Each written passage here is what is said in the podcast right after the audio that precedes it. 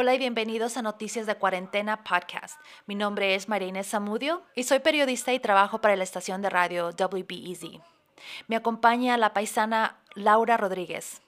Hola María, mi nombre es Laura Rodríguez y un gusto de poder eh, estar haciendo este podcast contigo. Yo soy periodista para el Chicago Tribune aquí en Chicago y cubro más que nada los vecindarios latinos eh, y contando y informando a nuestra comunidad que habla español.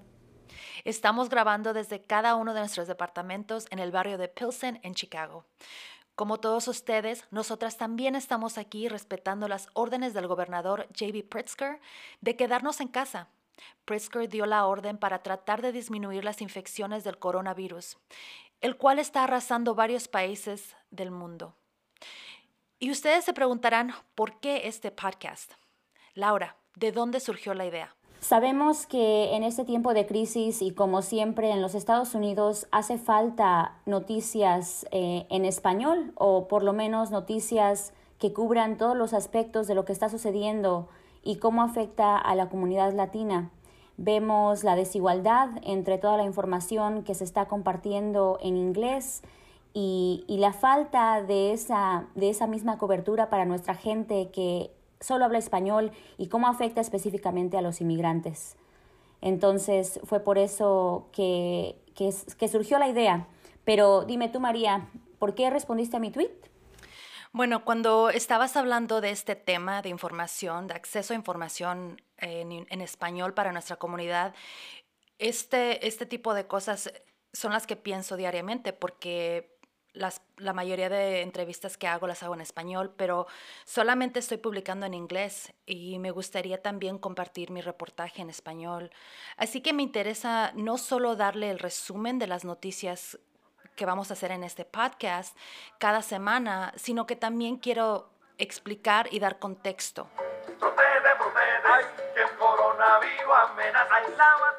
Para realmente nosotros entender la seriedad de esta crisis, existen las cifras.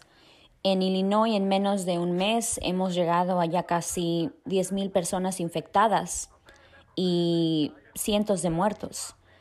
Y en el mundo eh, hay casi un millón de personas infectadas y cientos de miles de muertos. No, no entiendo yo eh, qué otra información más sólida, qué otros números necesitamos para que nuestra comunidad y que nosotros entendamos la seriedad de esta crisis. Y bueno, pues aquí tenemos a la doctora Enrique, que es la directora del Departamento de Salud de Illinois, eh, hablando sobre lo peligroso que, que es este virus. La verdad es que el número de casos seguirá creciendo, al igual que las muertes. El coronavirus, o también conocido como el COVID-19, es un virus altamente contagioso. El problema es que los síntomas son similares a la influenza que causan la gripe común. Estos síntomas son fiebre, tos. Cuando el virus llega a los pulmones, se inflaman y es ahí cuando se les hace difícil respirar a las personas. Eventualmente el virus puede causar neumonía. El virus puede tornarse letal en poblaciones vulnerables. ¿Y quiénes son estas poblaciones? Se pueden preguntar. Son personas de la tercera edad, son personas con diabetes, son personas con asma. El virus inició en China hace solo unos meses. Es extremadamente contagioso y es por eso que varios países ahora están lidiando con esta pandemia. Ustedes pueden estar infectados sin saberlo. Algunas personas no tienen síntomas. Mas, sin embargo, esas personas pueden transmitir el virus a otra persona y a esa otra persona le puede causar varios problemas de salud o incluso matarlos. Entonces, Laura, ¿cómo nos podemos proteger de este virus? Bueno, María, pues algunos de, de los primeros consejos que comenzamos a escuchar uh, cuando se comenzó a desarrollar el virus fue la importancia de lavarse las manos y algo que, que se estuvo, em, que se estuvo compartiendo eh, bastantemente, pero al final llegamos a este punto donde es importantísimo mantenernos eh, dentro de nuestras casas y lejos de la gente, ¿no? que es el distanciamiento social, aunque sigue siendo muy importante no acercarse a la gente porque este virus, como tú mencionaste, se transmite por medio del tacto Entonces dejamos de saludar a la gente, dejamos de abrazar, de besar, eh, también dejamos el acercamiento eh, personal. Pero ahorita, eh, en este, como tú mencionaste, estamos cada quien de nuestras casas por, por el mandato del gobernador y de la alcaldesa de mantenernos lejos de cada uno, de mantenernos aislados, que eso se llama pues el distanciamiento social. Laura, explícame, ¿qué es eso del distanciamiento social? Ah, ¿Podría yo visitar a mi amiga? No, María, no. estamos en un, en un punto que el virus ha llegado a ser tan, tan grave y, hay un peligro de que podamos, podamos uh, saciar los, los hospitales, que es importantísimo no visitar a tu amiga ¿Y podría yo visitar a algún familiar, a mi tía, a mi abuela, a mi mamá?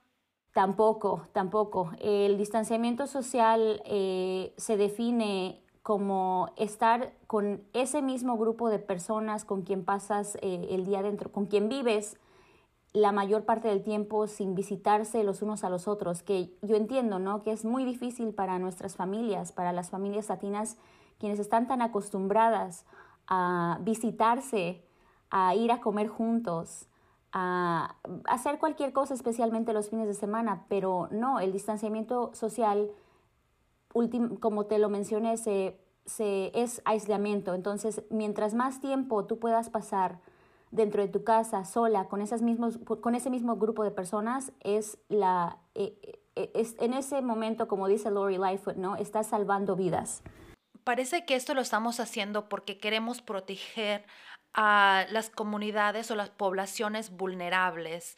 Eh, ¿Quiénes son estas poblaciones vulnerables? Eh, al principio se comenzó a hablar de cómo este virus era letal o era mucho más grave con la población de, nuestros, eh, de nuestras personas de la tercera edad, que para nosotros se define como nuestros, muchos de nuestros abuelos, ¿no? Y y se creía que los jóvenes eh, no serían tan afectados. Ahora resulta que, aunque tú mencionas, eh, lo queremos hacer para proteger a nuestras comunidades vulnerables, resulta que nos afecta a todos. Pero cuando, esta, cuando este virus em, se transmite a, una, a uno de nuestros abuelos, quienes muchos de ellos están ya tienen ¿no? algún tipo de salud, algún tipo de problema de salud, es ahí cuando se complican las cosas y es ahí cuando es más difícil poder salvarlos. Porque si tienen alguna enfermedad, eh, el virus ataca más rápidamente, especialmente con gente en nuestra comunidad que la mayoría o, muchos de nuestra gente de la tercera edad sufre de diabetes, ¿no? Em, las cifras lo dicen. Pero los expertos nos dicen, que las personas que tienen diabetes a cualquier edad son parte de la población vulnerable. Esto quiere decir que en nuestra comunidad, por ejemplo, hay altas tasas de diabetes. Entonces, estas personas a cualquier edad se tienen que cuidar muchísimo más, ¿cierto? Exacto, la comunidad, como tú mencionas, nuestra comunidad latina tiene altas tasas de diabetes y también suele eh, estar en la parte más baja de, de, en el sistema de salud. Muchos de nosotros, muchas de nuestras familias, muchas de nuestra gente no, no tiene el tiempo ni el dinero para poder ir a revisar, para poder ir al doctor cuando se sienten enfermas. Entonces es más probable que, que, sufran de, cualquier otro problema médico sin importar la edad, lo cual significa que, por lo tanto, este virus eh, ataca más fuertemente en nuestra comunidad. Bueno, Laura, también quería tomar un minuto para explicar el término aplanar la curva. Este término se escucha diariamente desde el gobernador, el presidente y otros líderes. Aunque la pandemia de coronavirus tiene su propio crecimiento natural en el país, aplanar la curva se refiere a los esfuerzos para detener la propagación del virus, de modo que el número de casos se distribuyen en el tiempo y evitan que todos los casos lleguen al mismo tiempo. ¿Y por qué es tan importante aplanar la curva? Porque un aumento brusco de casos puede convertirse en una verdadera pesadilla para las autoridades. El aumento de casos va a poner una carga en el sistema de salud y va a afectar negativamente cómo atienden a cada paciente. Por eso es importante que se aplane la curva, es decir, que se detenga la propagación del virus para que el sistema de salud pueda atender a cada paciente con atención y respeto.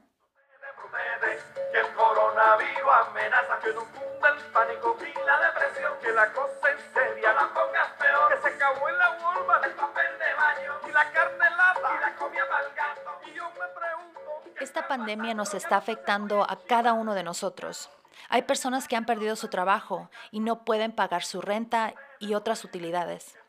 En marzo, el gobernador estatal ordenó que no desalojen a nadie. Las utilidades como el gas y el agua también dijeron que no cortarían sus servicios si las personas no pueden pagar.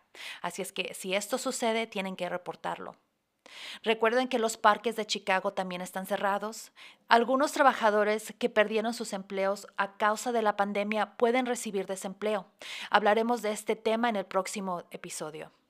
María, también creo que es bien importante que nuestra gente sepa reconocer de dónde viene la información que, que está propagándose, porque en estos momentos hay bastante información de muchas fuentes y es importante aprender a distinguir las noticias que son reales y a, las, que las que han sido exageradas o las que son falsas.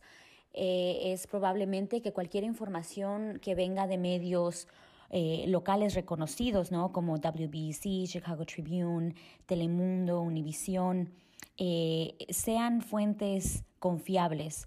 Mas, sin embargo, en, en, en Internet, en Facebook, vemos muchísimos ah, artículos con noticias que se propagan y que son, no son necesariamente reales.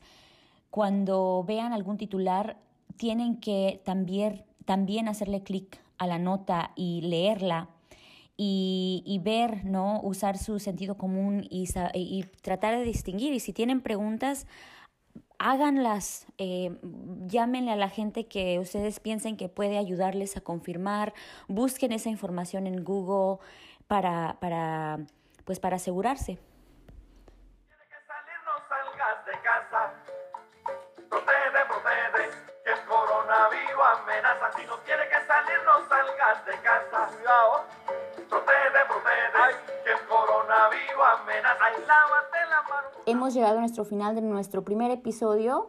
En el próximo episodio hablaremos más en detalle sobre este grupo de personas que pues que no puede dejar de trabajar aunque quieran, aunque estén enfermos, aunque teman em, estar expuestos al virus, porque simplemente no pueden eh, no traer comida a su casa, no viven del día a día. Así que estoy muy contenta de poder tener a María y poder empezar este proyecto juntas. Em, es lo que me mantiene, yo creo que eh, fuerte todos los días poder brindarles este tipo de servicio a nuestra comunidad. Así que estamos aquí para escucharlos. Mándenos sus preguntas uh, por Twitter. Mi, mi username es arroba laura eh, guion bajo n guion bajo rod, r o d, todo en mayúsculas. Eh, lo, voy a, lo, agregamos también aquí para que lo puedan tener y nos vemos la próxima semana. También se pueden comunicar conmigo por medio de Twitter y mi usuario es arroba mi samudio con z. Espero les haya gustado este episodio de Noticias de Cuarentena y esperamos ayudarlos a contestar todas sus preguntas y ayudarlos a sobrevivir este, esta pandemia.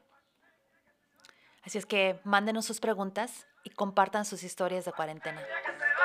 Pues tan loco. Que se vaya, la pandemia. Dice Roy McGrath que no te va a tocar. Si ya no quieren salsa, mucho menos jazz. Ahorita Donald Trump se pone en cuarentena. Y mientras tanto yo voy a prender una vela. Si no tiene que salir, no salgas de casa.